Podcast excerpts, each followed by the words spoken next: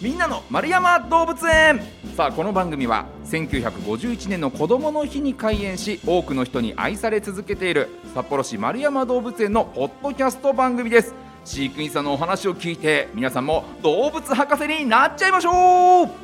ということで、えー今日はですね第4週ということで今月の知ってるようで知らない丸山動物園の話。さあ紹介してくれるのは先月に引き続きまして動物専門員の本田直也さんです。本田さんこんにちは。あ、こんにちは。よろしくお願いします。さあ前回はですね、えー、鷹匠のね、えーお話とかあとあのー動物園で飼育されている野生動物は人に懐くんですか？なんていうね。そんなちょっと素人めいた質問をしましてね動物園の動物っていうのは人に懐くとかそういう懐くなんていうそういう概念はないんだよっていうねそういうお話でしたもんね。はい、あの、まあ、全然素人めいてなくて、結構本質のとこなんですよね。あ本当ですか？もうすごく大事なところ。よかったです、い。ね、あの僕もその時はちょっとタジタジしてしまいましたけれどもいえいえ。しっかりと、ねえー人間本位だけじゃなくて動物の立場にも立って考えようえっていうことをそうですね。痛感いたしました、はい。さあそんなお話をね前回伺いましたけれども今日のお題野生動物の密輸について。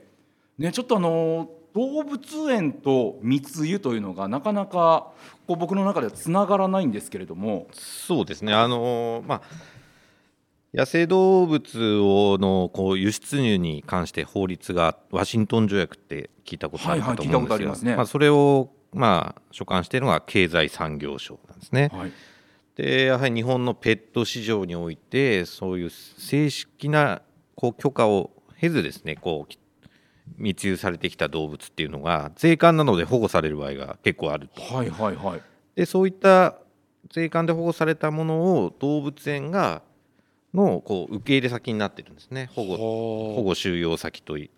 そうへいう、え。まあ、経産省と日本動物園水族館協会でそういう協定を結んでいると。ういん。うことになりますね。密輸されてきた動物はその元の国に返されるわけではないん返ですか？されないんですね。ええ。その元の国に返された数少ない事例が、まあ、つい最近あったんですけど、はいはい。基本的には返されずっていう。だ国内でとどまるしかないと。えー、かわいそうですよね。もう勝手に連れてこられたのにね。向こうのところに帰れないと。勝手に連れてき来てる動物でさらにやっぱりペットとしてこう希少性のある本当に、なんでしょうね。珍しい絶滅に瀕した動物ばっかりなんですね。やっぱり商業的に価値があるものとして密輸されてきますんで、あー。えそれってじゃあ目的としてはその自分で飼いたいからってだけじゃなくてこう売ったりとかそういうことなんですか、まあそうですね。基本的にはそうペット産業の中でこう売買されていくという形になりますね。でもこう密輸がねできない、まあ、あの輸出入が禁止されている動物なのに世の中でそのペット産業の中で売ったり買ったりってできてしまうんですか？あのワシントン条約の中でもですね1類2類3類ってあってですね、はい。一番厳しいのが1類なんですけどうん。これは輸出と輸入国の両方の許可が必要でさらに販売目的であればまた別の許可も必要になるんですね。はいはい。だから許可書がバチッと提示されてないと販売もできない状態。うんだから、まあ、密輸品がこうペットショップに普通にいるってことはあんまりないんですよ。はいはいだけど2類になるとですね、あのーその許可証が輸出国からの許可証になってしまうんで、こっちの国はです、まあ、輸入しした国はですね特別なこの紙がないんですね。まあ、紙はないことはないんですけどそれを提示する必要がなくてですねね入ってきてしまえば2類とか3類に関してはもう国内で移動する分には何も関係なくなってしまう。えー、入ってさえしまえばっていうしことなんですね。一類は入ってからも国内移動させるときはそれぞれ全部環境省の許可が必要になる、はいはいはい。二類はそれがないんですね。へーでそういったところで、まあ、税関で止められたよっていう動物たちがこう丸山動物園で引き取られましたと、はい、なるとこの丸山動物園としてはこうどうするんですか？あの展示というか他の動物たちと同じようにこの飼育されていくんですか、まあそういう展展示っていうものを通して密輸の現状とかその問題を伝える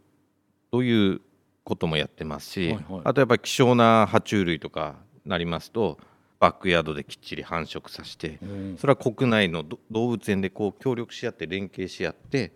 あの種として保全していくってことをやってますね。はあなるほど。えじゃあ実際にこう丸山動物園をこう見て回ると、はい、あこれは密輸された動物なんだよっていうのが分かるように分かるようになってますね。提示されてますね。例えば丸山動物園にはどんな密輸された動物がいるんですか、ま哺乳類ですと,、えーと、スローロリス。ほうほうほう。聞いたことあります。ねお猿さんみたい小型な猿の仲間ですけど、はいはいはいあとはまあ哺乳類とか基本的に鳥類っていうのはあまり少ないんですけど、はい、ほとんどやっぱり爬虫類になりますね。あとはまあ爬虫類館ですとアルマジロトカゲとかあのー、そうですね展示はしてないけどバックヤードにて結構展示してるカメ類が多いですねアジアのカメ類。え結構数としても年間どれくらいの数が？年間いやもう保護される数はかなり多いですね。例えば大きなペットフェアとかがあるとですね、はいはい、その事前にばばっと密輸が増えるんですよ、えー、だからそういった状況っていうのを目の当たりに僕らしてるんで、はい、いかに日本のそのペット産業が特に爬虫類分野においてはですねはいあの密輸ってものが背景に成り立ってるっていうのはありますよね。うん。でもちろん密輸をこう禁じるっていうことはそれだけその、まあ、絶滅の危機に瀕している動物だったりとか、はい、その環境が変わると良くないよっていうことの動物なわけです、ね、まあ、目的としてはそうですね、あのまあ、絶滅に瀕している動物だから国際間の取引をやめましょうっていうわけではなくてちゃんと規制すると、ルールを、野生動物の輸入とか売買自体が禁止ってわけではなくて、はい、その条約の許可のもとにやるという形になりますね。いやなんかこうね動物園といえばなんかこう動物たちをこう見て、はい。はい、こうなんだろう癒されたりとか、はい、なんか動物のことを知れて、はい、なんとなくすごくハッピーなイメージの場所なんですよね、僕にとって。はいはい。でもそういった社会問題というかそうですね。そういったところが背景にある展示っていうのもあるんですね。うん、あるしそれがもう今はメインとなりつつあって例えば、えー、まあ、環境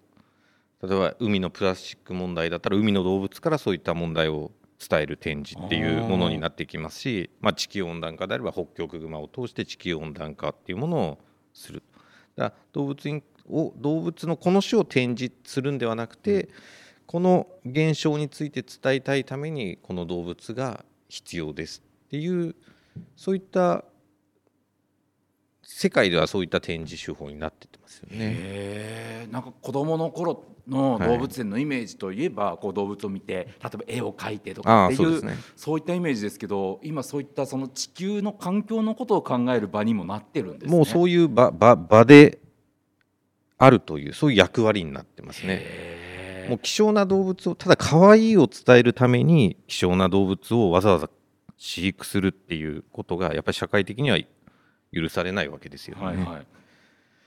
だそういった中にその動物を通して何を伝えるかっていうことがすごく大事になってくる。うん。いやなんとなくねこう動物を見た時にこう動物の姿ばっかり見てしまいますけど、はい、そのそれぞれ解説の文章とかがあるじゃないですか、はいはいはい、やっぱそこを見ることでそのこの動物がどういうこう問題に直面しているのかっていうところも理解できるわけですよね。はい。それが展示の難しさなんですよね。そこはまだまだ丸山動物園もまだ未熟な部分ですし世界的にもいろいろこうその展示手法についていろいろこう開発されてる段階ですよね。いやなんかちょっとこれのお話聞いて見方が変わりますね。そうですね。なんとなく今動物だけを見てましたけど、はい、そういったところ細かいところも見なきゃなっていう気になりますよね。はい。子どもたちとかもそういうの辺は結構あれなんですか？見て理解をしてくれ始めてるんですかね、うん、それもですねこうやっぱりカリキュラムとしてじゃあこう悲観的なメッセージを何歳から伝える？これをまだ幼少のうちからどんどん伝えていくとエコフォビアみたいなあのエコ恐怖症みたいな症状とかもまあそういう出てるんですね。だから、はいはい、例えばこの世代はまだ悲観的なことは伝えずもうちょい大きくなってから現実を伝えてって。でもこのそこただ伝えて後で自分たちで考えてねっていうのではなくて動物園側から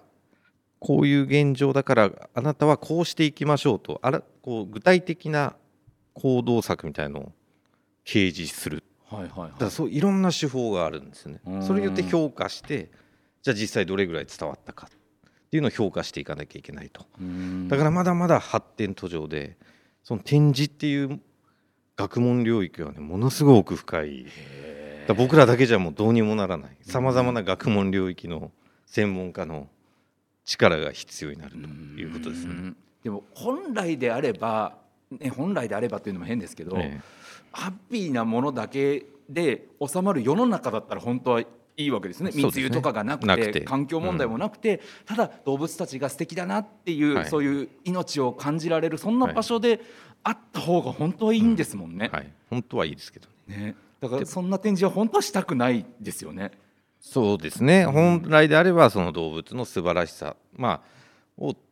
つ伝えていければいいんですけどいや当然それはそれで伝えるんですけど、はい。やはり背景にあるものっていうのもうん。しっかり伝えていく必要があるという。いやーなんかそうだんだんとねこう時代が変わっていく世界が変わっていく中で、その展示のこう考え方自体が変わってるんだよってことが、そうですねとっても勉強になりましたね。そういう動物園の役割の一つである、まあ、環境教育だったり種の保全っていうのはまさにそこの部分うん人為的な影響によって破壊されつつある部分ですよね。